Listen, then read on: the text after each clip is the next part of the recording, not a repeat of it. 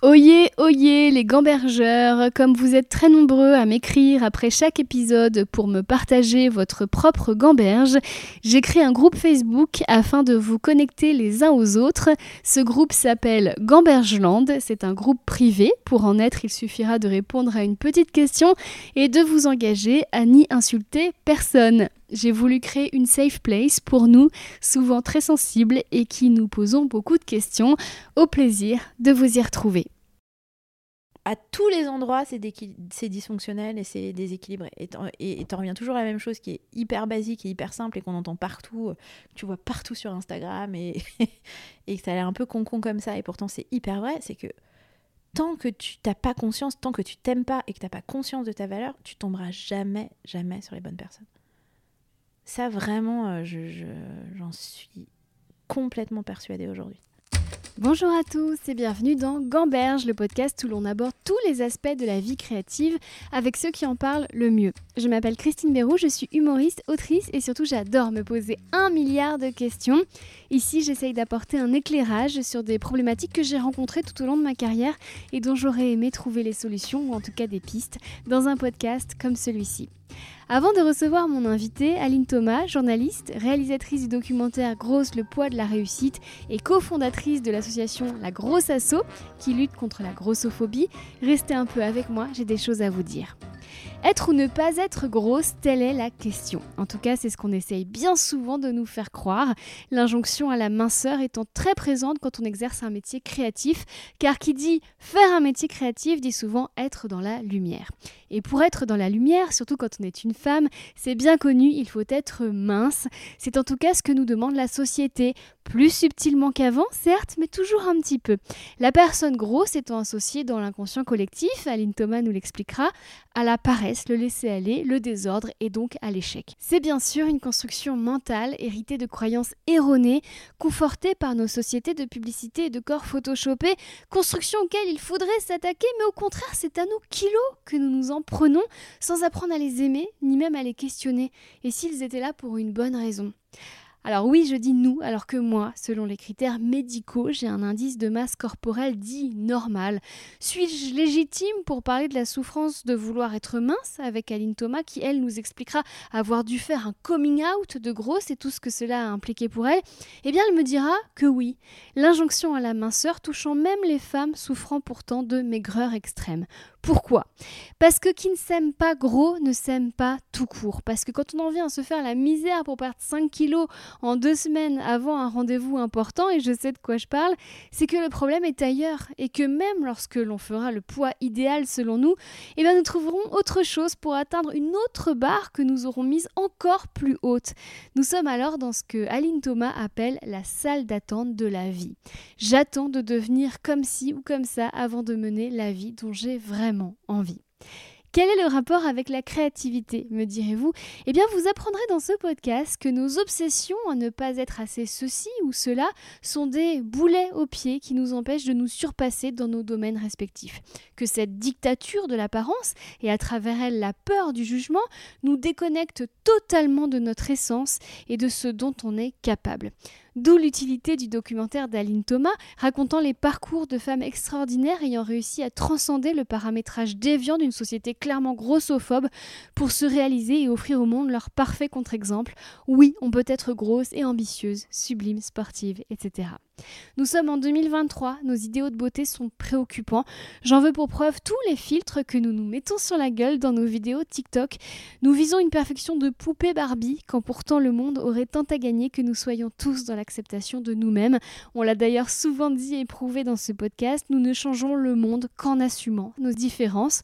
Je vous renvoie notamment vers l'épisode avec Kevin Finel sur l'inconscient créatif. J'ai rencontré Aline Thomas il y a peu, mais dans ma vie, je peux déjà vous dire qu'il y aura un avant et un après.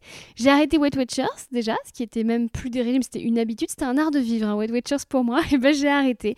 Arrêté de ne plus manger pendant trois jours avant mes tournages télé, ou encore de penser que ronde, aucun homme ne voudra de moi, ou en tout cas pas ceux qui en valent vraiment la peine. Cette charge mentale que l'on s'impose, en plus de tout le reste, est un poison qui nous empêche pleinement de partir à la rencontre de nous-mêmes. C'est donc la double peine. Non seulement on ne s'aime pas, sommes embourbés dans un mal-être, mais en plus on ne crée pas ce qu'on pourrait créer en s'acceptant pleinement. À tout point de vue, nous passons à côté de nous-mêmes.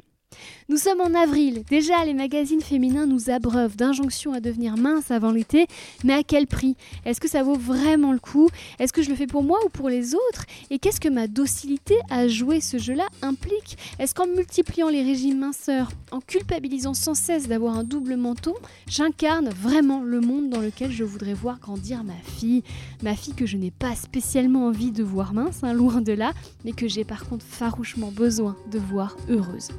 On parle de tout ça avec Aline Thomas et de bien d'autres choses. Cet épisode est une ode à l'amour de soi. À tout à l'heure. Bonjour Aline Thomas. Bonjour Christine. Merci beaucoup de m'accueillir chez toi. Bah, merci à toi de m'avoir proposé ce podcast. Bah oui, tu m'as invité de faire le ménage, on n'habite pas très loin. Et franchement, je préférais venir chez toi que tu ne viennes chez moi car tu n'as pas d'enfant. non, je n'ai pas d'enfant et j'ai un canapé blanc. oui, donc vraiment bravo. Ça me fait tout drôle. Ça fait des années que j'ai pas vu un canapé blanc. Immaculé. Bon, en tout cas, euh, encore une fois, merci. On se connaît pas depuis très longtemps. Souvent, je suis amie avec mes invités depuis des années. Alors toi, je te connais depuis trois mois.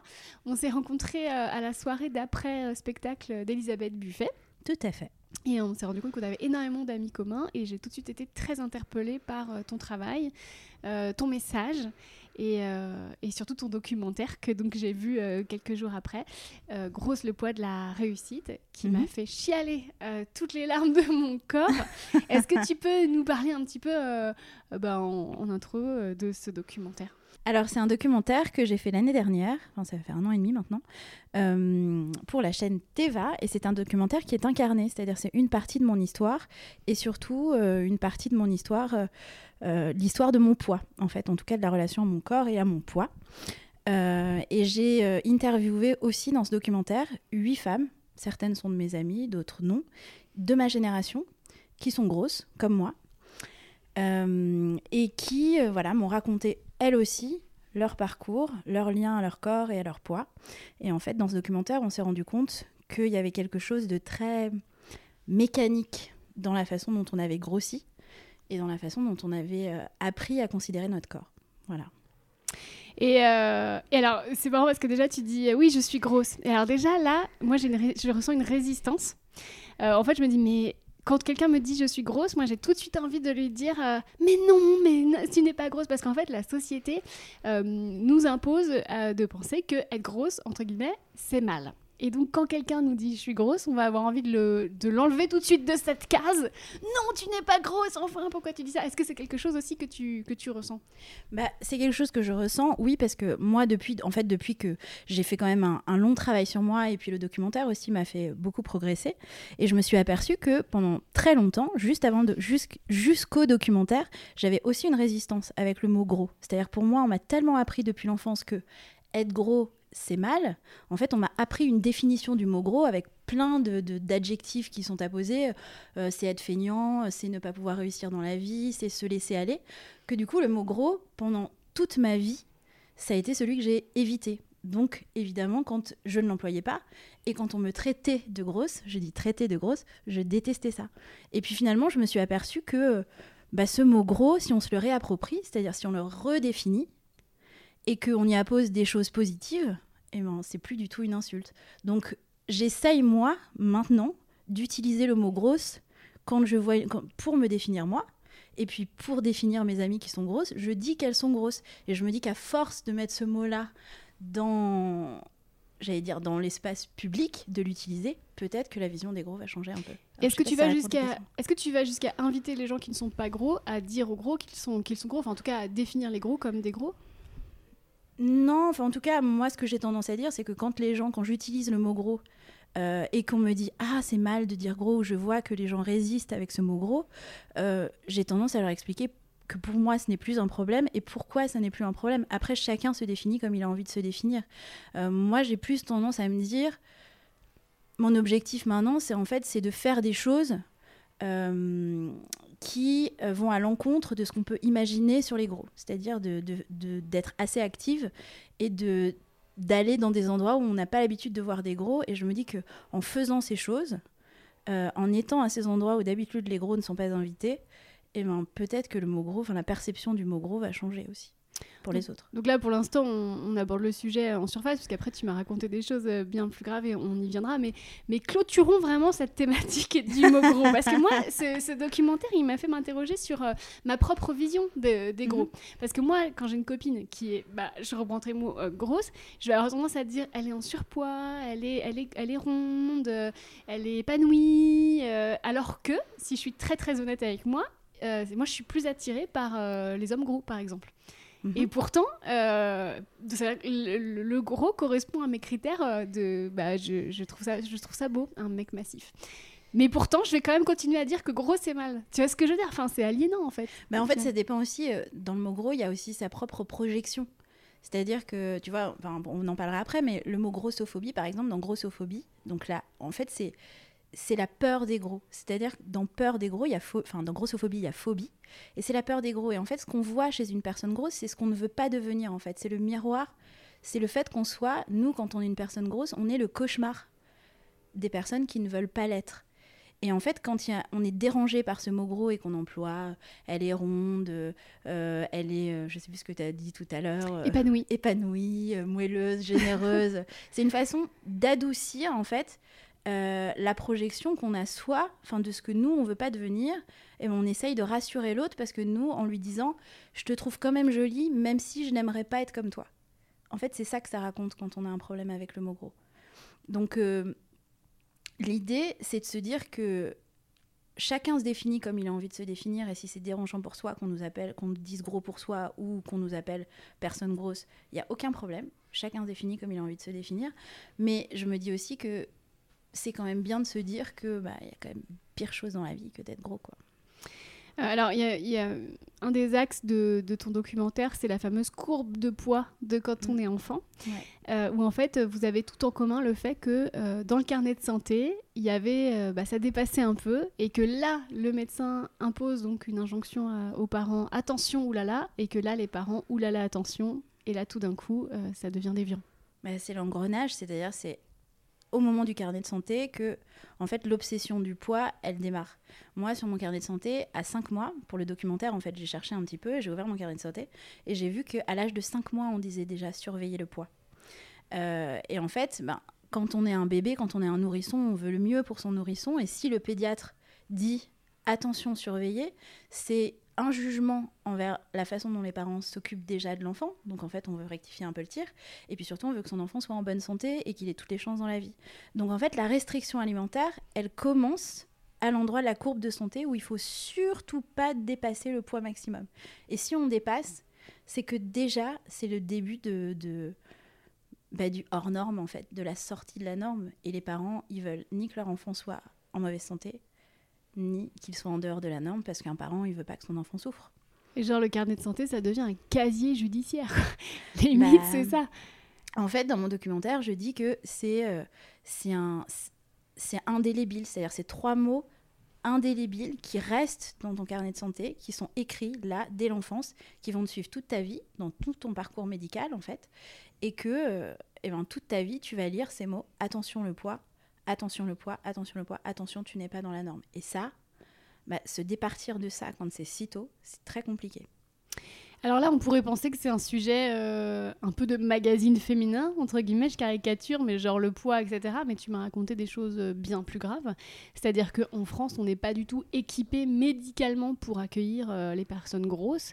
Tu m'as raconté par exemple quelque chose qui m'a brisé le cœur, c'est qu'aujourd'hui, pour faire certains examens médicaux, il faut aller en école vétérinaire. Ouais, exactement. Pour faire euh, certains examens d'imagerie, des scanners, IRM ou des examens plus, voilà, plus, poussés. Aujourd'hui, en France, en fait, c'est très difficile de faire des examens d'imagerie médicale euh, quand tu fais un poids supérieur à 120 kg. En fait, c'est tout simplement, il faut rentrer dans un tube quand tu fais un scanner et que bah, quand tu es une personne euh, grosse, très grosse, donc ça se quantifie à peu près à 120 kg, et ben tu ne rentres plus dans ce tube. Donc euh, bah, il faut trouver une solution, et la solution, en tout cas en région parisienne, c'est d'aller à la Maison Alfort, euh, à l'école vétérinaire. Donc euh, la grossophobie médicale, t'en parles là spécifiquement, parce que la grossophobie, elle est, systémique et elle est présente partout, et spécifiquement en France. Ça, c'est vraiment, une particularité française.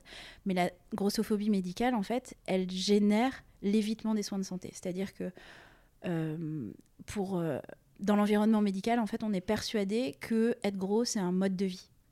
En gros, tu choisis. Il suffirait que tu manges un petit peu moins, que tu fasses un petit peu plus de sport, et tu aurais accès aux mêmes choses que les autres, dont le scanner, dont, euh, la PMA, par exemple, qui est inaccessible quand tu es en surpoids. Euh, et en fait, euh, alors ça, c'est deux exemples, mais ce que je veux dire, c'est que c'est plein de petites choses de jugement des médecins qui font que bah, tu génères l'évitement des soins de santé. C'est-à-dire que quand tu veux pas être culpabilisé, bah, tu vas pas chez le médecin. Et souvent, quand tu vas chez le médecin, tu y vas extrêmement tard. Et très souvent, trop tard. Par exemple, il y a une découverte des cancers en stade 4 la proportion de, découverte des cancers en stade 4, elle est beaucoup plus importante chez les personnes grosses parce qu'en fait, elles ne vont pas chez le médecin jusqu'à ce qu'elles n'en puissent plus. Donc la grossophobie tue. Donc la grossophobie tue. On dit euh, qu'on a plus de chances de mourir quand on est gros, c'est vrai, mais pas forcément de euh, des maladies auxquelles on pense, c'est-à-dire les maladies cardiovasculaires. Ou... Je le nie pas, je dis juste qu'en fait, ce qui tue plus, c'est le fait d'attendre avant d'aller se faire soigner. Avant d'aller se faire soigner, pardon. Euh, évidemment, euh, j'essaie toujours de me mettre à la place de l'auditeur ou l'auditrice euh, qui nous écoute. On pourrait penser, euh, bon, si moi je suis mince, si je, si je, corresponds aux critères de la société en termes de, minceur, ce sujet ne me concerne pas. Et en fait, en discutant avec toi cette fameuse soirée, en fait, moi j'étais en train de faire Wet Watchers. Et, et en fait, j'étais en train de compter mes points en fonction des parts de fromage qui me faisaient envie. Et en discutant avec toi, j'ai réalisé que moi je culpabilise en permanence de mon poids. Et euh, tu as ouvert une grande porte euh, dans ma tête. Et alors, c'est drôle, puisque euh, je sais pas si tu te rappelles qu'on échangeait l'autre jour et j'avais marqué, j'avais une interview pour France 2 mhm. et j'avais mis dans mon agenda essayer de ne pas manger ce week-end pour avoir les joues creuses. Incroyable. Ouais, et du coup, j'ai fait le parallèle entre le documentaire et, et, et, et, moi. Et, en fait, je, mais en fait, je, je, je m'inflige aussi cette, cette façon de penser qui est complètement dysfonctionnelle selon des critères sociétaux qui sont déviants euh, et, si, moi j'en souffre sans le conscientiser, imagine le nombre de femmes euh, ou d'hommes qui en souffrent aussi. Il y a un chiffre qui est assez flagrant, c'est qu'il y a une étude de, l'IFOP euh, qui date de 2019 ou 2020, je ne sais plus, qui une étude en fait sur la perte de poids. On a demandé aux Français s'ils avaient envie de perdre du poids, pourquoi et tout ça. Et en fait, ce qui ressort de cette étude, c'est qu'en France, il y a 21 millions de personnes qui veulent maigrir, alors que enfin, alors qu'il n'y a que 8 millions de personnes qui sont considérées en surpoids ou grosses. Ça veut dire qu'en France, ce que ce chiffre raconte, ça veut dire qu'en France, il y a 13 millions de personnes qui veulent maigrir alors qu'ils ne sont pas en surpoids selon les critères de l'OMS.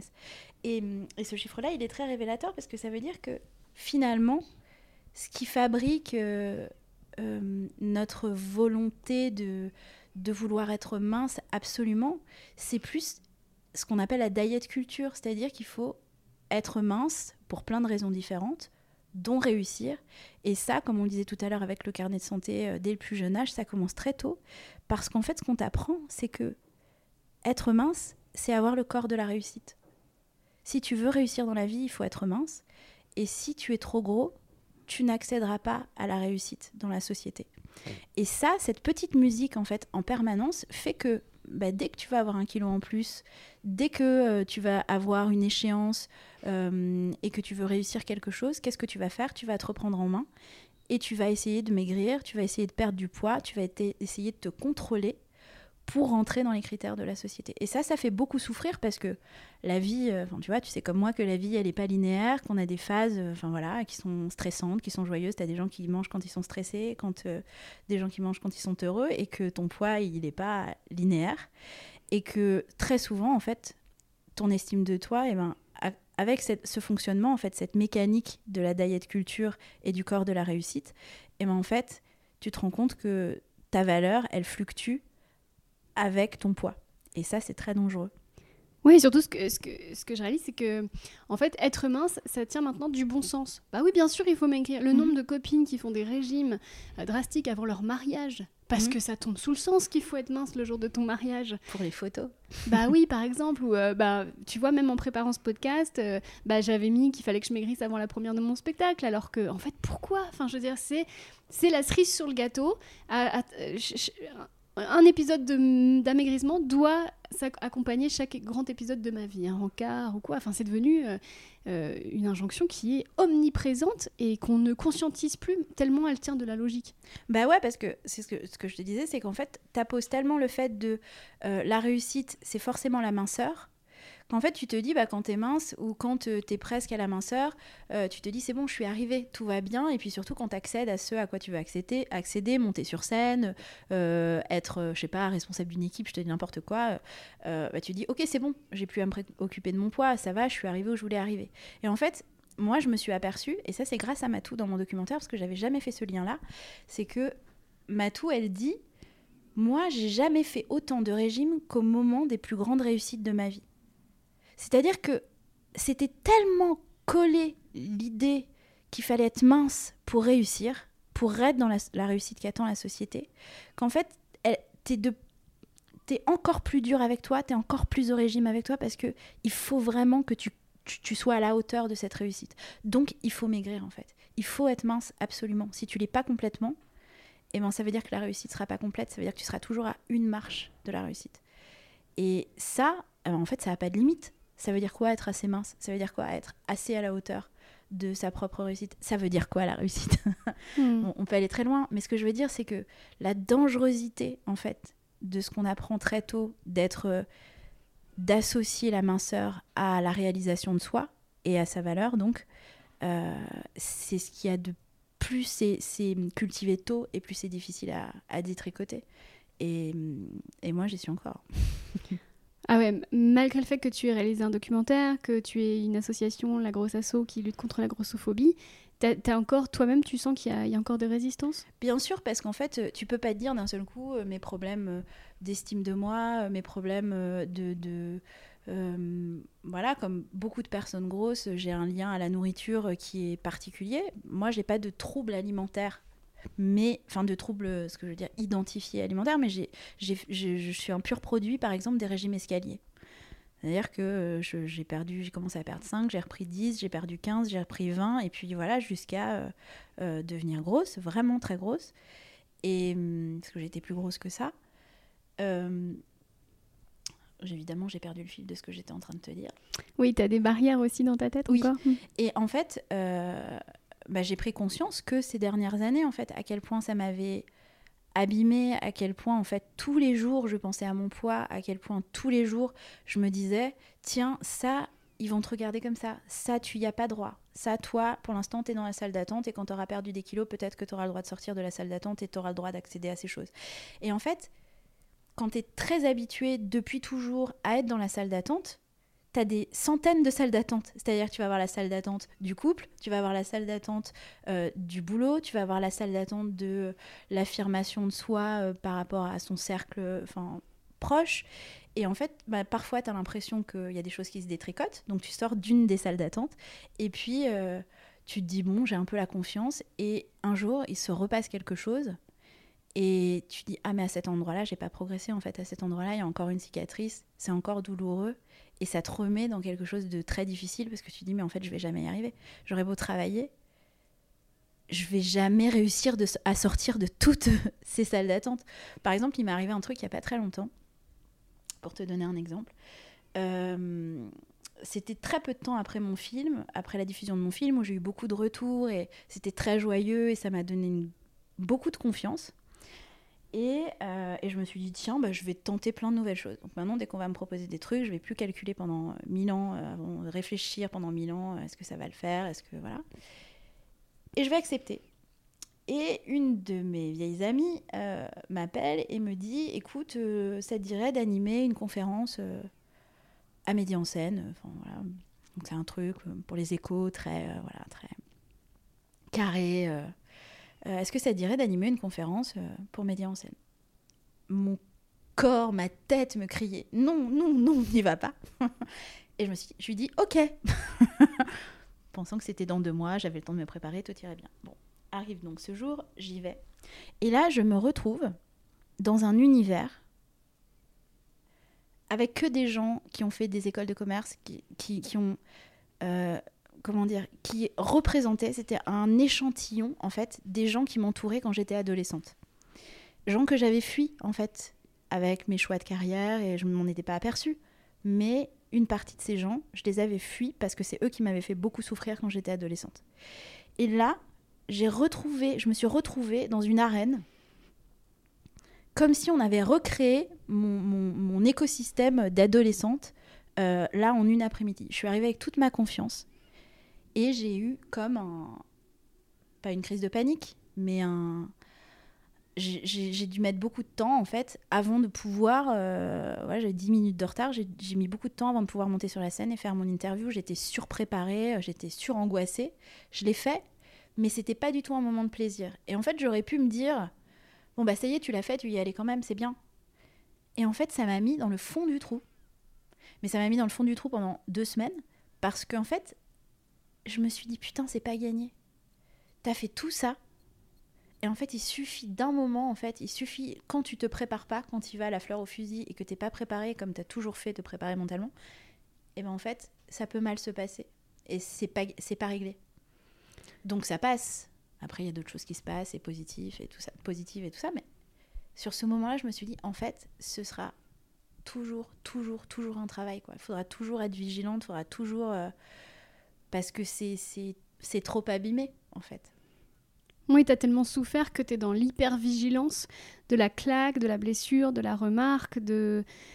Oui, et puis en fait, c'est pas tant... Euh, moi, j'ai eu beaucoup de chance parce que j'ai j'ai pas été moquée à l'école, j'ai pas été harcelée à l'école.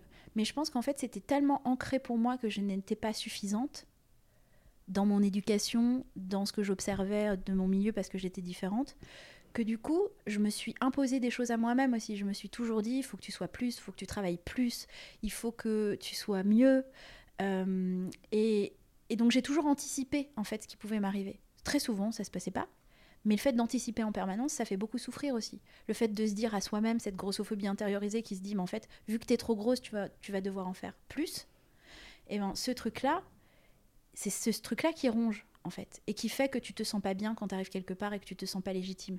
Et ce travail-là de légitimité permanente, en fait, de prévoir, j'allais dire, c'est comme si tu arrivais avec ta mallette en disant qu'est-ce qu'il va faire, qu'est-ce que je vais avoir comme outil extérieur pour gagner la légitimité? Tu as des gens, ils arrivent quelque part, ils entrent dans la pièce, ils se posent même pas la question de la légitimité, ils sont légitimes. Moi, toute ma vie, je me suis baladée avec ma petite mallette pour compenser cette grossophobie intériorisée que j'ai et ce, problème de légitimité. Et puis le jour où je décide de laisser ma mallette de l'or en me disant c'est bon, ça y est, j'en ai plus besoin, le jour où je la prends pas, c'est l'enfer. Hmm. Mais parce qu'aussi, je pense que tu es tellement habitué à penser que tu n'es pas légitime que quand tu arrives quelque part, tu vas chercher des preuves que tu n'es pas légitime. Ouais. Il y a ça aussi, non? Oui. Bah, en tout cas, ça conforte. C'est-à-dire que, puis parfois même, ça devient un prétexte, ça devient une excuse, tu vois en disant ah bah oui je me l'étais bien dit. Si j'ai raté c'est à cause de ça. Alors que pas du tout en fait. Si j'ai raté c'est parce que je me suis pas lancée ou, ou j'ai juste raté.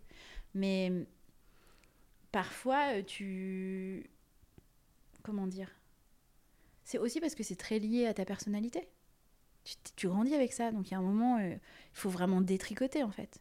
De, de, de, faire la part des choses entre ce que tu as fait par toi-même avec ta propre personnalité et ce que tu as fait euh, avec bah, tout est bien inconscient et dont le biais de la grossophobie intériorisée et de, l'illégitimité, euh, c'est long de, de, faire ce travail et de c'est voilà c'est mille choses.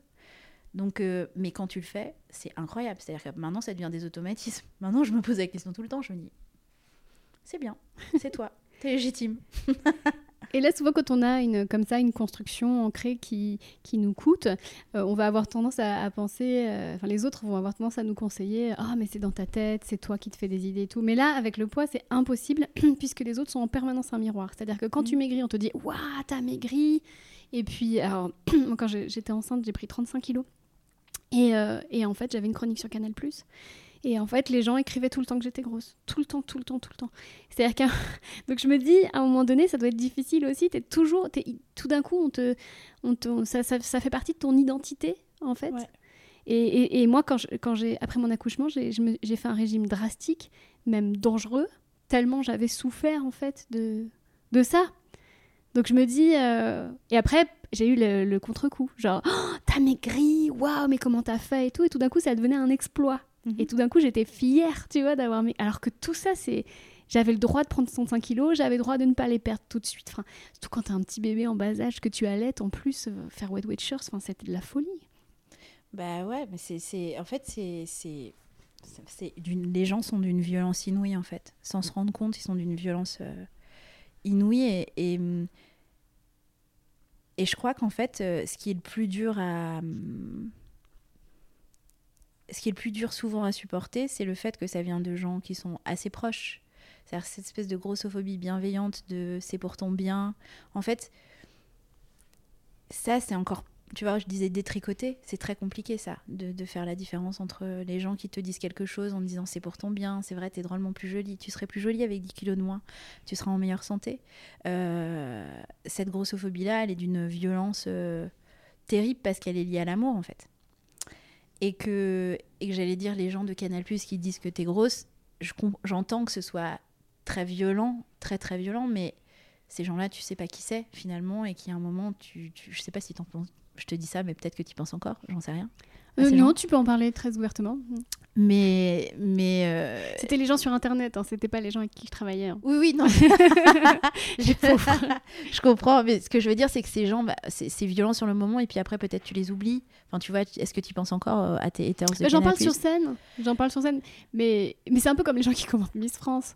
Tu sais, tu sais que sont là, elle est moche et tout ça, alors que j'aimerais bien voir selon les critères de beauté. Enfin, c'est quoi de beau, c'est quoi de moche, mais si Ouais. on met à plat les critères universels de beauté, je vois Miss France, je vois qui commente Miss France. Enfin, tu vois, à un moment Oui. donné, euh, faut mettre ça en parallèle aussi. Moi, je me permettrai jamais de dire qu'une Miss France est moche, hein, personnellement. Ah, moi, j'ai pu le faire, je crois. Ça devait être ma grosse. Je pense qu'à mon avis, quand je regarde Miss France, c'est ma grossophobie intériorisée qui parle. Ah oui, ah, Ouais, c'est je pense. intéressant ça. Oui, ouais. oui, je pense. Je pense que pendant très longtemps, euh, soit je suis vraiment très très vilaine, je, je pense soit il y a une petite partie de pas de jalousie. En fait, c'est pas la jalousie du corps, c'est la jalousie d'oser. C'est la jalousie de dire OK, je suis une bombasse et je, et je vais le dire à la France entière et je peux être Miss France. Ça, moi, c'est vraiment quelque chose que, qui me fascine et que j'envie Hmm. vachement. Mais pourtant, c'est marrant parce que c'est- complètement aliénant. Euh, Quand, moi, quand j'analyse mon, mon rapport à, à- à la grosseur, c'est que moi, il y a des femmes qui sont grosses que je trouve magnifiques. Et à côté de ça, je vais quand même me flageller quand je prends 2 kilos. Enfin, il y a un truc qui va pas, en fait. Bah, parce que euh, en général, t'es quand même vachement plus dur avec toi-même que t'as pas le bon regard sur toi, que, ce soit pour ton corps ou pour plein d'autres aspects de, de ce que tu es. Euh, t'es toujours plus dur avec toi-même qu'avec les autres déjà. Et puis, euh, enfin, moi, je pense que ce que j'ai compris dans mon rapport au corps et dans mon rapport au régime et au poids et tout ça, c'est que, c'est que finalement, c'est pas tant le poids qui, qui c'est pas tant l'aspect esthétique qui joue quand tu te juges et quand tu t'infliges tous ces régimes. C'est vraiment euh, moi, je me suis aperçue, par exemple, que pour moi, c'était vraiment la peur d'être rejetée.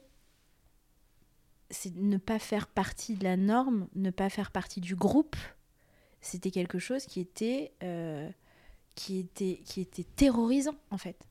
Et que la seule façon de faire partie du groupe, alors qu'il y a mille autres façons de faire partie d'un groupe et d'être accepté pour qui tu es, c'est tellement, il y a une telle pression de la société sur le fait qu'il faut être mince pour faire partie du groupe que c'est devenu ma priorité. C'est-à-dire que j'ai cherché des modèles pour devenir mince, en fait. J'ai cherché des gens à qui ressembler pour faire partie du groupe, qui faisaient partie du groupe, qui étaient admirables. Et j'ai complètement oublié que moi, je pouvais être un modèle. C'est-à-dire si je cultivais qui je suis, autre que mon corps, en fait, et que les autres voyaient autre chose que, que mon angoisse de, de ne pas être mince, et ben ça aussi, ça pouvait me faire, faire, faire partie du groupe, et surtout être un modèle pour d'autres. Et ça, je me le suis dit pour la première fois il y a un an. Je, Donc, après film. le documentaire. Oui, oui, enfin pendant tout le travail, et ce qui, surtout ce qui s'est passé après, j'ai eu de tels retours incroyables, je me suis dit, ah ouais, en fait, euh, en fait, les gens, ils ont besoin juste de représentation. Et de représentation qui ne les fait pas souffrir, en fait. Parce que la majorité des modèles qu'on choisit, c'est des gens à qui tu as envie de ressembler, sur qui tu as envie de te calquer. Et finalement, ils sont en dehors de leur plastique. Euh, Ça se trouve, tu les détesterais, j'en sais rien. Peut-être que Jennifer Aniston est une connasse, je ne sais pas. Est-ce que j'ai vraiment envie de lui ressembler? Enfin, à l'intérieur, je veux dire. J'en sais rien. Mais pendant des années, en fait, euh, comme tous les ados, j'avais des posters dans ma chambre. Et moi, je viens des années 90. euh, je pense que toi aussi. les années Kate Moss et tout, où la majorité des nanas que j'ai admirées, c'était des femmes inaccessibles, dont je ne pourrais jamais avoir le corps, même si je perds 50 kilos, je ne ressemblerai jamais à Jennifer Aniston ou à Kate Moss. Et les seules personnes grosses euh, qu'on avait dans les fictions à, à- à notre époque, c'était les, les personnes comiques. Ouais, C'est-à-dire qu'en fait, je pense à Madame Bellefeuille dans Les filles d'à côté. Dès qu'une personne était grosse, c'était le facteur euh, drôle, van de, de, Ouais. de la trame narrative. bah, soit, la, soit la grosse rigolote, euh, et c'est marrant parce qu'on parlait de rigolote, on, parle, on parlait même pas d'esprit. Avoir de l'esprit, t'as des gens qui sont drôles et qui ils sont drôles parce qu'ils ont de l'esprit, comme toi, Christine, par exemple. Oh. Euh, renvoie ce mais non, c'était forcément la grosse charcutière rigolote, un peu grasse, euh, ou la méchante. Voilà, dans les dessins animés, la grosse. Ursula. Souvent, euh, voilà, Ursula dans La Petite Sirène. euh, euh, Enfin, il y a plein. Je, là, je peux pas Qui après est devenue mince dans La Petite Sirène 2. En plus, C'est fou. ils ont peut-être été sponsorisés par White Watcher, justement. je ne sais pas, mais souvent, en tout cas, dans les représentations aussi dès l'enfance, euh, le gros est forcément bête. C'est souvent le bêta du groupe. Euh, le méchant, celui qui n'a pas de volonté. Et pire, j'ai vu l'autre jour, j'ai revu les 101 dalmatiens. Et dans les 101 dalmatiens, en fait, il y a 101 dalmatiens, il y a 100 dalmatiens, une dalmatienne. C'est à elle qu'on dit tout le temps qu'il faut qu'elle arrête de manger. Sa maman lui dit tout le temps Tu manges trop, tu manges trop. Et c'est elle qui met en danger de mort les autres petits dalmatiens parce qu'elle glisse, elle ne sait pas se retenir sur la glace et elle glisse.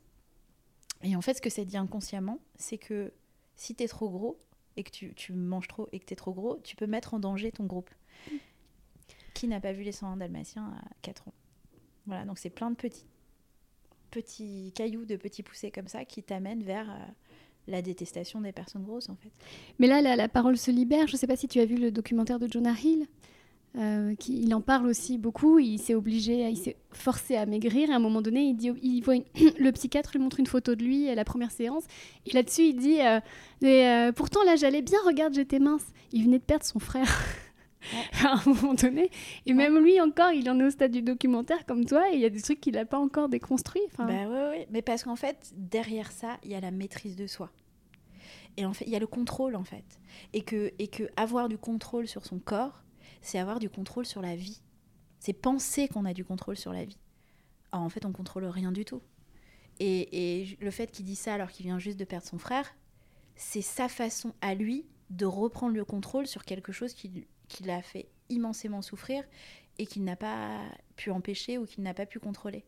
Et, et voilà, et ça, euh, c'est vraiment... euh, c'est un truc essentiel, en fait, de, de, de dissocier, en fait, son lien au corps et le contrôle dans la vie. Parce que ça, c'est ce qui fait euh, qu'on qu'on s'affame.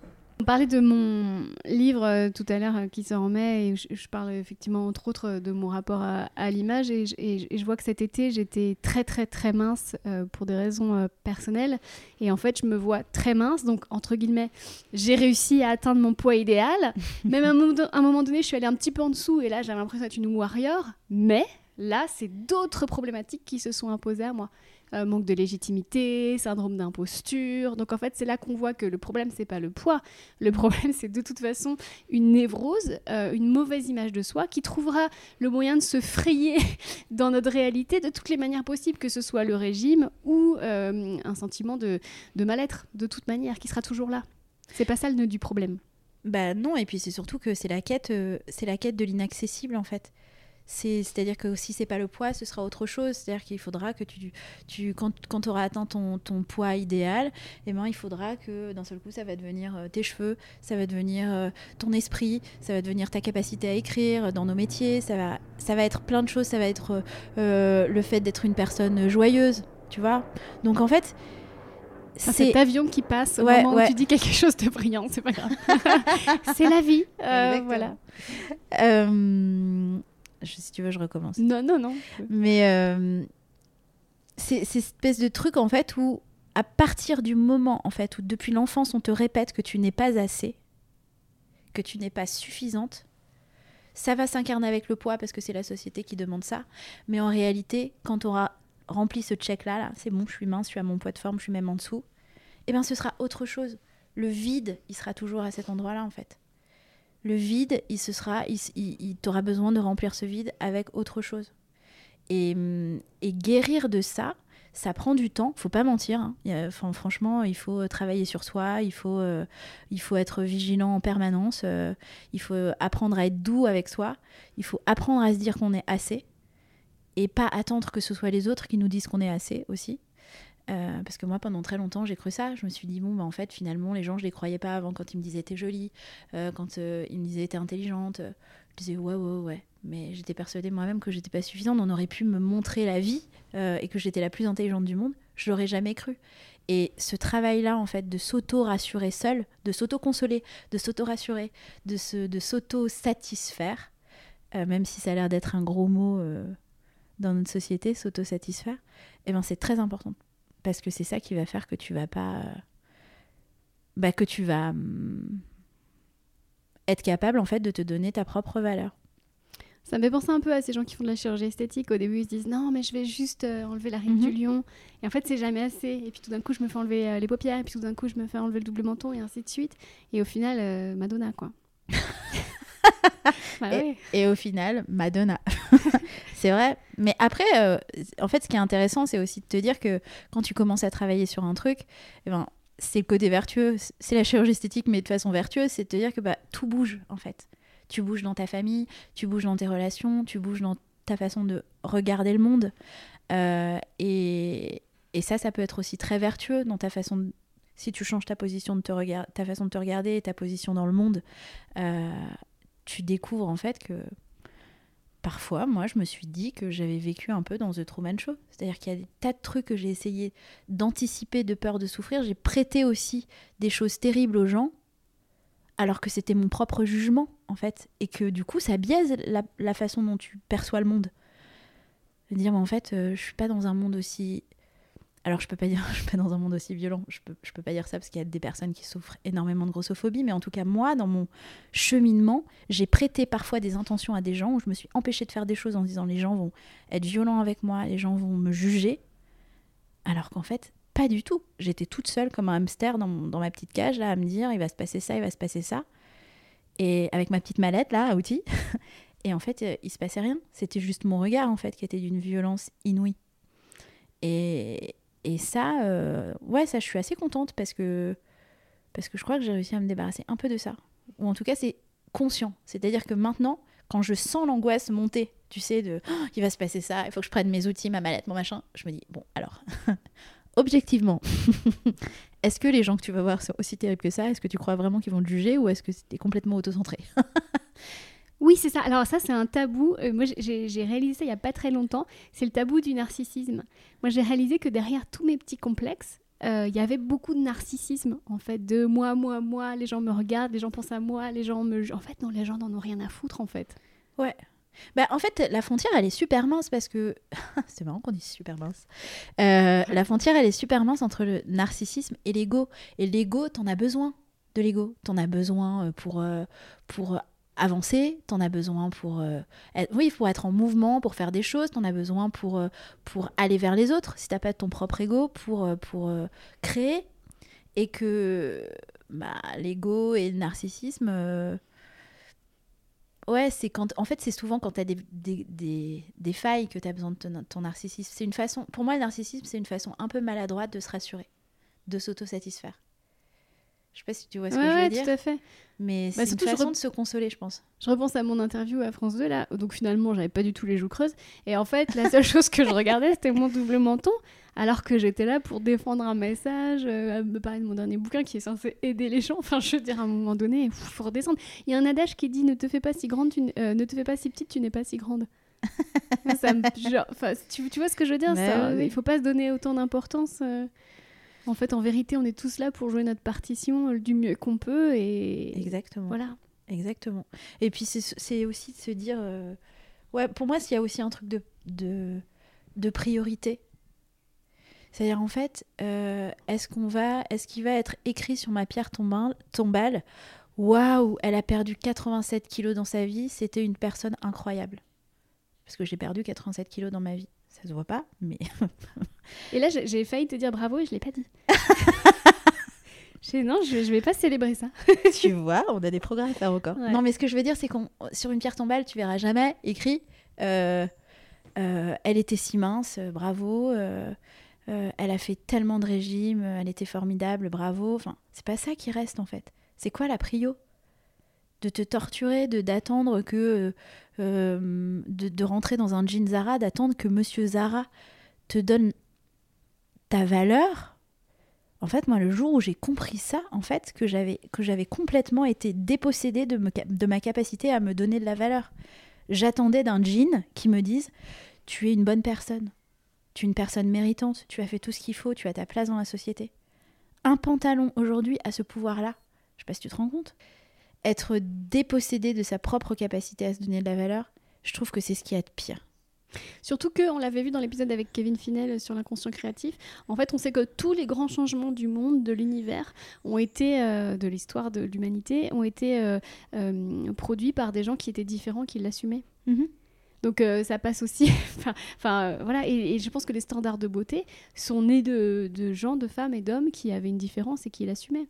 Bah ouais, mais et puis surtout assumer, c'est aussi assumer ne pas faire partie du groupe. C'est aussi assumer euh, d'être à contre-courant. C'est assumer de de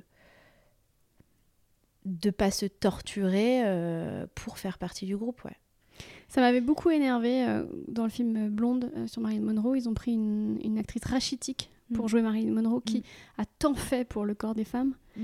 Euh, toi, quel est, quand tu es face à ça, ou encore aujourd'hui en 2023, que- quel est ton sentiment? En fait, moi, mon sentiment, c'est que je suis assez atterrée par le fait qu'on continue à refabriquer des modèles qui ne sont pas du tout la réalité, qui sont complètement déconnectés en fait de ce qu'est le monde aujourd'hui.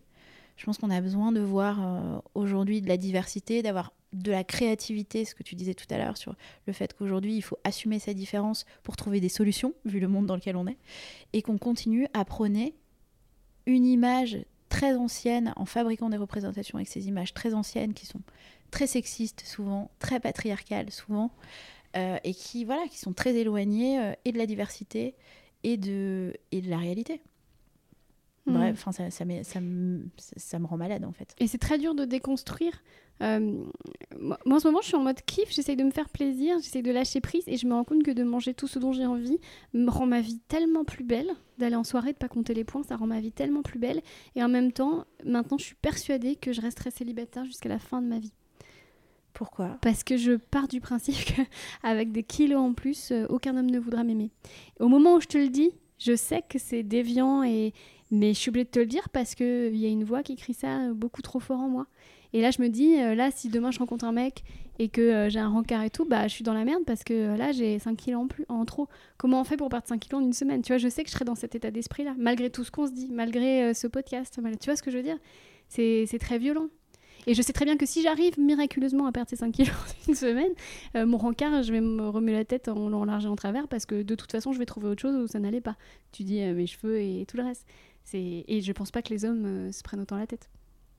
Ah bah clairement pas. C'est-à-dire en fait le problème c'est est-ce que tu penses qu'il voudra pas vraiment de toi, qu'il voudra pas de toi, ou est-ce que toi tu serais deg qu'il veuille de toi parce que t'as 5 kilos en plus? Voilà, ça, c'est une très bonne question.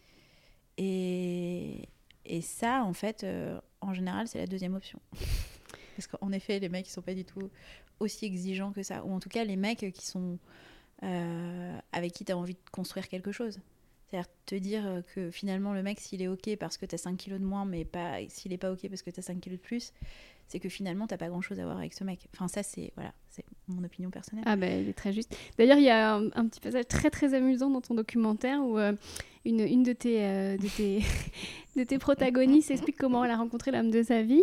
Et en fait, ils se voient au rencard, ils se sont rencontrés sur une appli de rencontre, ils se retrouvent au rendez-vous, et là, merde, ils réalisent que tous les deux, ils sont gros. Et que là, tout d'un coup, ils sont...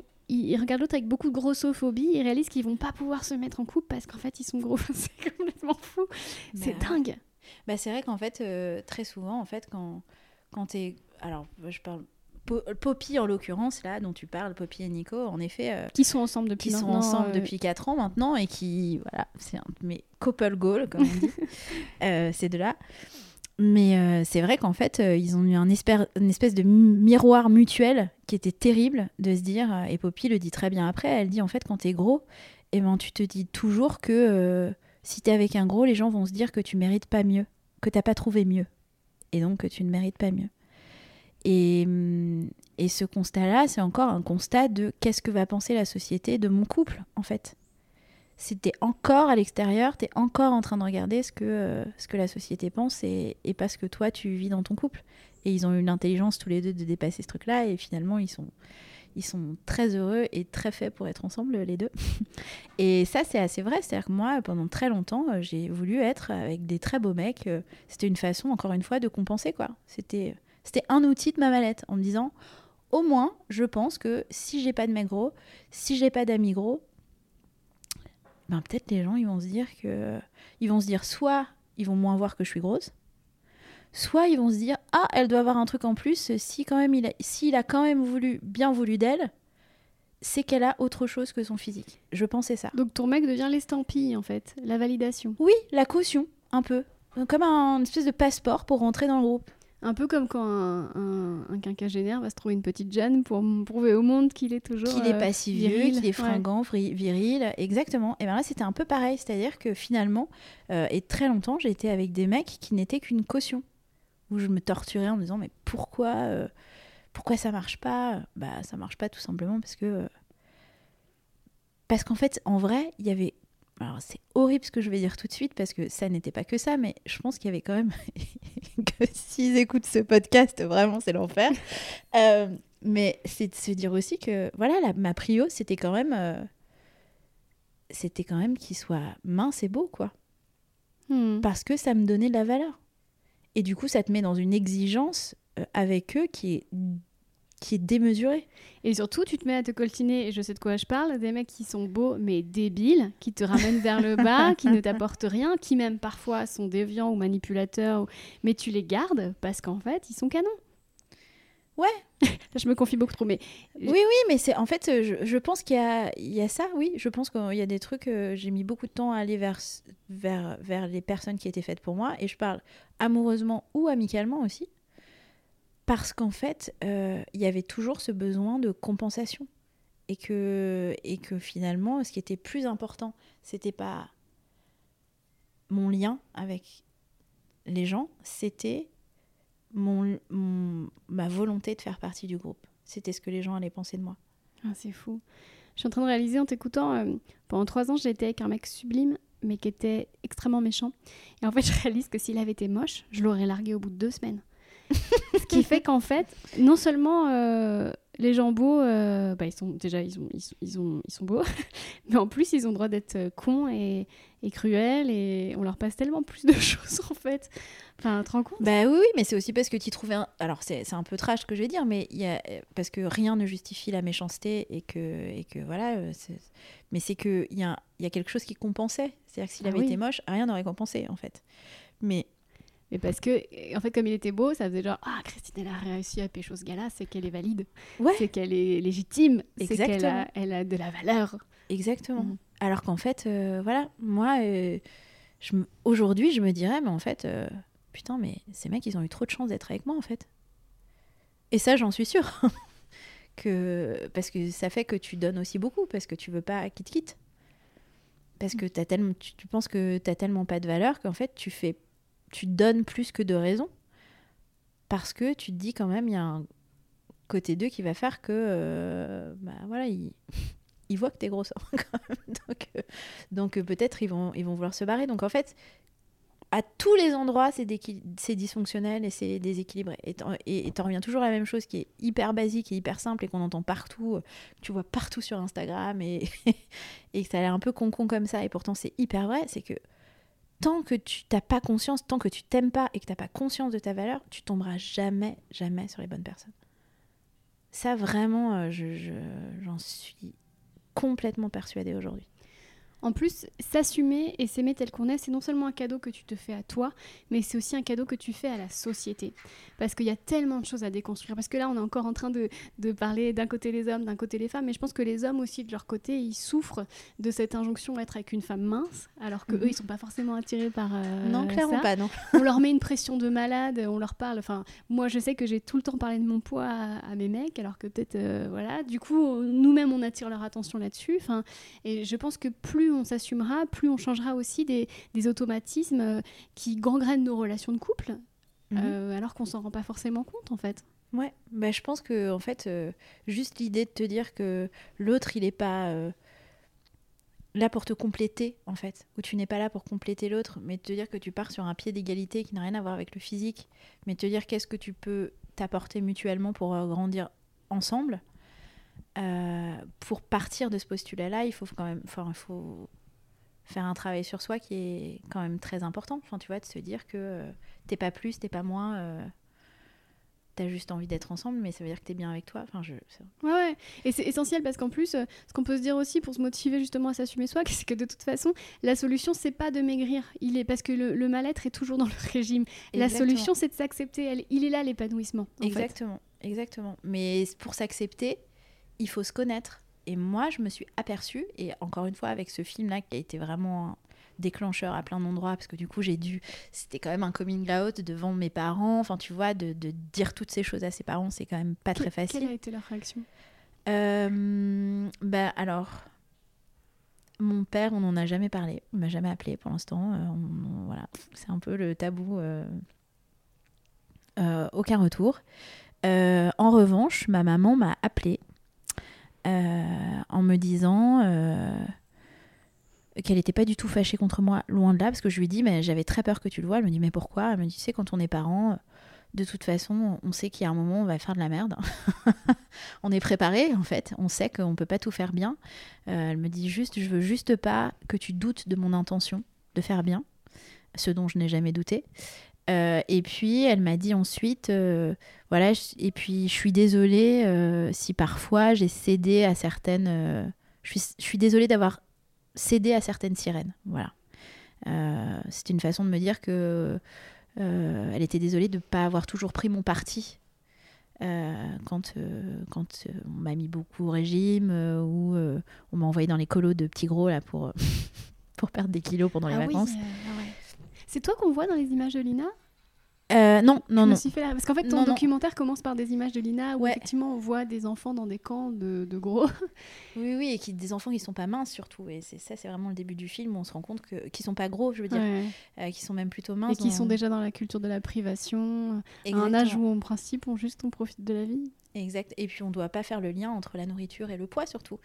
Et, et voilà. Et donc euh, du coup, mais ça, ça, le fait que ma maman me dise, je suis désolée, euh, ça a réparé un truc euh, immense.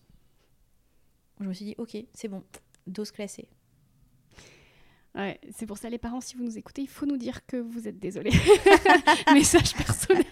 Mais alors, avant d'arriver au désolé, il faut surtout dire aux enfants, enfin ça c'est vraiment, et c'est pour ça qu'on a créé l'association aussi, euh, euh, la- qu'on a créé la grosse asso avec Lola, c'est on, va, on fait des interventions dans les écoles et c'est très important pour nous que très tôt, les enfants comprennent que euh, il faut, enfin, l'estime de soi c'est primordial en fait, et que les enfants ils comprennent que euh, ils ne sont pas euh, qu'un chiffre sur la balance, qu'ils ne sont pas euh, que un Kinder de trop qu'ils mangent, euh, que, que voilà, que tout va bien en fait, et qu'il y a pire chose que d'être un peu plus replay que les autres.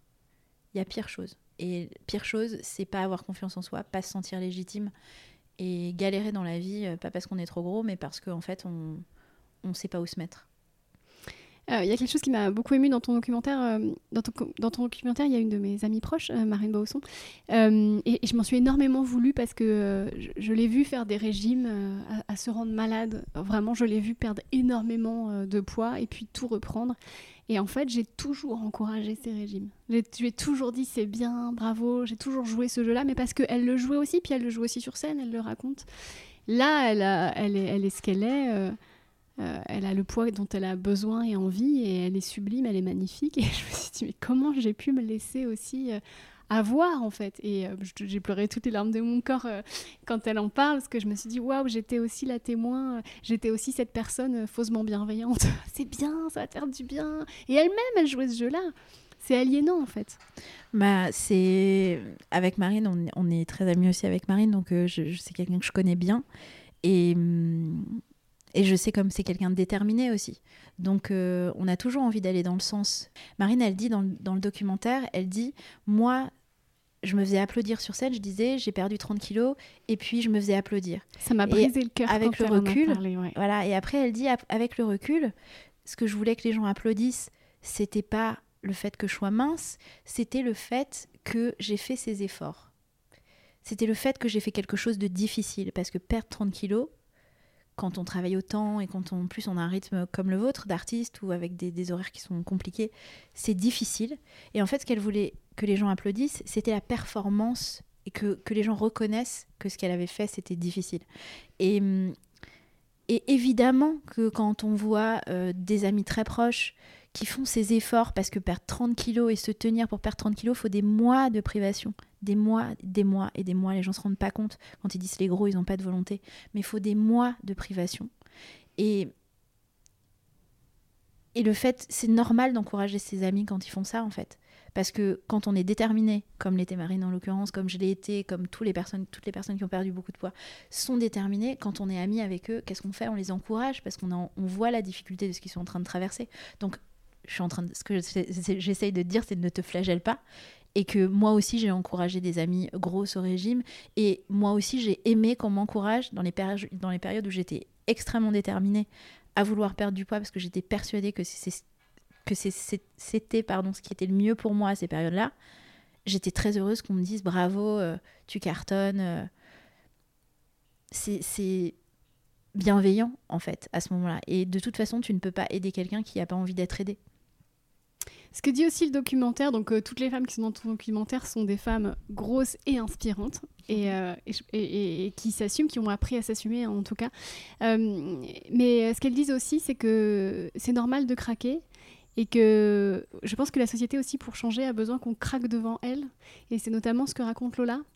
Euh, la, chanteuse des coquettes qui raconte, euh, aussi ça m'a brisé le cœur, elle est dans un showroom, c'est la Fashion Week, euh, elle est dans un groupe avec deux autres femmes qui, sont, qui font une taille 36, arrive le portant, Juliette et Marie, les deux autres femmes, ont un milliard de vêtements et elle, elle arrive, elle se retrouve, elle doit choisir entre deux tenues. Et là, elle craque, elle fond en larmes. Et je me dis qu'elle est craquée dans un truc à la Fashion Week pour dire, mais en fait, je suis grosse, mais je mérite aussi d'être traitée comme les autres. Je pense que c'est là aussi que se passe le changement. Tu as tout à fait raison dans le sens où où en fait, très souvent, euh, on n'ose pas dire. C'est-à-dire qu'on se sent tellement pas légitime, on est tellement persuadé que si on est grosse, si on est grosse, c'est notre faute, que quand il y a des choses qui nous blessent, alors en l'occurrence Lola, là, quand elle va dans le showroom, qu'elle a oublié de prendre sa petite mallette pour se protéger et qu'elle se retrouve dans une situation terrible, on lui propose de mettre un manteau au mois de juillet pour aller euh, en front trop, eh ben ça l'a dépassé. C'est-à-dire que en réalité, elle aurait aimé se tenir, elle aurait aimé ne rien dire Lola à ce moment-là, mais ça a été plus fort qu'elle et elle a craqué, elle a pleuré. Donc les gens se sont rendus compte et elle a dû expliquer. Mais la majeure partie du temps, quand tu es grosse et que tu te retrouves dans ces situations, tu vas rentrer chez toi, tu vas aller terrer, tu vas aller pleurer chez toi, mais tu ne vas pas le dire. Et en fait, si tu le dis pas, si, si tu n'as pas assez de confiance en toi pour dire en fait non, je veux pas d'un manteau au mois de juillet, ce manteau ne me va pas. Non, euh, je n'irai pas faire un, scanner à, l'école vétérinaire. Non, je ne trouve pas ça normal qu'on me fasse payer plus cher euh, des vêtements parce que soi-disant il y a plus de tissu que pour un 36. Non, euh, je refuse que, que, je sais pas moi, qu'on me mette dans le fond du restaurant ou dans le fond de la banquette parce que toutes vos chaises elles ont des accoudoirs et c'est fait pour les 38. Si en fait on n'apprend pas à se rebeller, c'est-à-dire la légitimité, elle est à cet endroit-là. Si on n'apprend pas à se rebeller et à dire, ça va pas changer. Ça arrange hmm. tout le monde en fait. Qu'on voit pas les gros, que les gros restent chez eux, euh, que les gros se taisent. Euh, au moins, les gens minces qui flippent d'être gros, ils n'ont pas de miroir qu'ils croisent dans la journée, partout, dans la rue. Et en fait, il faut qu'on arrive à dire, ça n'est pas normal en fait. On veut plus. On en a ras-le-bol des miettes, on veut plus. Et ça, ça prend du temps et ça, ça passe par les représentations plus fréquentes en fait. Sans compter que bon à la base c'est un podcast sur la créativité et en fait donc tes protagonistes sont tous un, un métier créatif. Il faut savoir que cette injonction à être mince en permanence c'est une charge mentale qui est un frein incroyable pour la créativité. tout à fait. Moi, c'est une souffrance de regarder mes chroniques, c'est une souffrance de passer à la télé, alors que c'est l'essence même de mon métier. Et, parfois, je me dis, bordel, si j'avais ça en moins, je pense que je pourrais toucher les sommets. Et je pense que c'est important de se dire que c'est un cadeau qu'on se fait à nous, mais aussi à notre œuvre. Oui, tout à fait. C'est bah, la meilleure façon de j'allais dire, d'être euh, l'essence de soi-même, donc d'être la plus créative. C'est-à-dire quand tu passes ton temps à vouloir être quelqu'un d'autre, tu peux pas être dans ton art, dans ton œuvre et dans ta créativité. Et ce qui était très puissant dans les filles que j'ai j'ai rencontrées là euh, et que j'ai interviewées dans mon doc, c'est que elles sont toutes à un endroit où la société les attend pas. C'est-à-dire qu'elles ont toutes fait des métiers où euh, il n'y avait pas de représentation de femmes grosses. Euh, Axel, contrairement à ce qu'on pense qu'il est la cantatrice, euh, contrairement à ce qu'on pense, il n'y a plus de cantatrices grosses. Ça, c'est le cliché de la Castafiore, mais en fait, la majorité des, des cantatrices aujourd'hui, elles sont minces avec des metteurs en scène qui viennent du cinéma et tout ça, donc avec une projection euh, euh, patriarcale de Ouais. l'esthétisme. Et donc, elle a, elle a défoncé des, des murs. Sabrina, qui est kiné, dans un univers extrêmement grossophobe, euh, euh, elle a défoncé des barrières aussi. Euh, Marine, Lola, quand t'es comédienne, c'est pareil. T'as même une coach sportive. J'ai même Lisa qui est coach sportif exactement, qui a fait la même école. Elle n'a pas fait une école de coach pour les grosses, hein, elle a fait euh, une école de coach, enfin une école de, de coach classique. Et toutes ces filles-là, en fait, il y a un moment, elles ont, elles ont déposé leur charge mentale pour se dire en fait, je veux faire ça plus que tout. C'est-à-dire mon corps ne sera jamais un frein. Je ne vais pas jouer le jeu de ce qu'on m'a appris. Mon corps ne sera jamais un frein pour devenir la personne que j'ai envie d'être. Et en fait, le point commun, et ça on me l'a fait remarquer beaucoup plus tard, parce que quand je les ai castées, j'ai j'ai pas pensé à ce truc. On est toutes indépendantes. On ne travaille pas dans une entreprise en fait. C'est-à-dire que l'expression de soi, elle est passée par l'autonomie, par l'invention chacune de leur propre métier et par leur autonomie. C'est-à-dire qu'elles ont pu se réaliser, on a pu se réaliser parce qu'on est notre propre patron. Et ça, en fait, pour moi, quand on m'a fait cette réflexion, parce que j'avoue, hein, franchement, quand je, n'avais pas du tout fait attention à ça, c'était un peu, j'ai une réaction un peu ambi- ambivalente parce que je me suis dit, en fait, qu'est-ce que ça raconte? Ça raconte qu'en fait, euh, elles se sont mises, on s'est mises en dehors du système pour pouvoir s'exprimer. On n'a pas travaillé dans une entreprise euh, classique. Ou alors, ça veut dire qu'on a senti très tôt, en fait, que euh, fuck la société et finalement, euh, on fait ce qu'on veut. Être, faire ce qu'on veut, c'est être notre propre patron. Bon, je préfère l'option 2. Je pense que c'est ça, en fait. Je pense qu'on s'est dit, bah, c'est c'est pareil, soit on attend que Monsieur Zara fasse notre taille, soit on, la fait, soit on, on fait notre jean nous-mêmes. Et bien là, c'était un peu pareil. C'est-à-dire, on va pas attendre, en fait, que les codes de la société nous permettent. On va le faire nous-mêmes. Et, et pour ça, euh, voilà, j'ai une admiration sans borne euh, pour, euh, pour toutes ces filles qui sont dans mon, dans mon doc, quoi. Ouais, création de poste, quoi. Création de poste. exact. Mais ouais, mais franchement, elles sont toutes indépendantes. J'a- J'avais pas du tout fait gaffe à ce truc. Euh, justement, bah, pour conclure, donc j'allais parler de l'ensemble de ton œuvre. Alors effectivement, tu as une association qui lutte contre la grossophobie qui s'appelle la Grosse Asso. Tu fais beaucoup d'interventions dans les écoles et tout. Puis surtout, effectivement, ta marque de, patron, parce que tu es euh, euh, couturière, enfin tu, tu réalises beaucoup de choses de tes mains. Tu fabriques ton propre monde, en fait. Je trouve ça très fort. Ouais, en tout cas, je. je... Alors, mes parents, ils, ils m'ont bien fait chier euh, avec les régimes. Mais euh, dans le doc, je le dis, on a été élevé avec du plomb et des, plumes et du plomb. C'est-à-dire que du plomb pour les régimes, mais des plumes surtout parce que moi, on m'a toujours dit qu'il fallait pas que j'attende, que, que je pouvais tout faire. On m'a toujours expliqué que s'il fallait pas que j'attende qu'on me donne les choses et qu'il fallait que je les fabrique, je les fasse et tout. Et donc j'ai appris très tôt à coudre, j'ai appris très tôt à dessiner, j'ai appris très tôt à, à, hum, avoir une opinion. Enfin voilà, on a mis à l'épreuve beaucoup ma façon de, de raconter les choses et ma propre histoire surtout. Et, hum, et donc du coup, bah voilà, je me suis dit, euh, tous les endroits où c'est difficile pour moi dans la société, ce que je vais faire, je vais reprendre ma petite mallette et je vais fabriquer. Donc je trouvais pas de fringues, parce que ça, on n'en a pas beaucoup parlé, mais dès que tu dépasses le 44 en France... euh, euh, bah, t'as intérêt à être ménopausée parce que très souvent euh, c'est des fringues plutôt un peu vieillottes, Euh, soit tu trouves pas du tout, donc de la fast fashion. Mais, mais en fait l'idée c'est de te dire que euh, bah, voilà, je me suis dit ok je vais fabriquer mes vêtements parce que parce que j'arrive pas à me fringuer, pas parce que j'arrive pas à me fringuer. Je vais créer une association parce que moi j'aurais aimé que quelqu'un dans ma classe me dise, vienne dans ma classe en me disant bah c'est bon, t'es suffisante en fait. C'est pas parce que tu manges trop de pain au chocolat que t'es plus grosse que les autres et puis quand bien même t'es plus grosse que les autres c'est pas grave. Euh, et voilà c'est plutôt ça que je voudrais montrer, c'est le fait de se dire que euh, bah fabrique quoi. S'il y a un truc qui te convient pas, euh, fais-le. T'as le droit en fait de, de- et tu feras du bien à beaucoup de monde. Merci beaucoup, Aline Thomas. Merci beaucoup Christine. Merci d'avoir écouté ce podcast jusqu'au bout. S'il vous a plu, n'hésitez pas à me mettre 5 précieuses étoiles. Dans le prochain épisode, après avoir parlé de l'injonction à la minceur, je vous raconterai comment la société patriarcale dans laquelle nous vivons encore favorise la rivalité entre les femmes. J'aurai à mes côtés Marie-Aldine Girard, autrice du livre Rival, paru chez Flammarion. D'ici là, je vous souhaite de gambarger juste ce qu'il faut. À la semaine prochaine.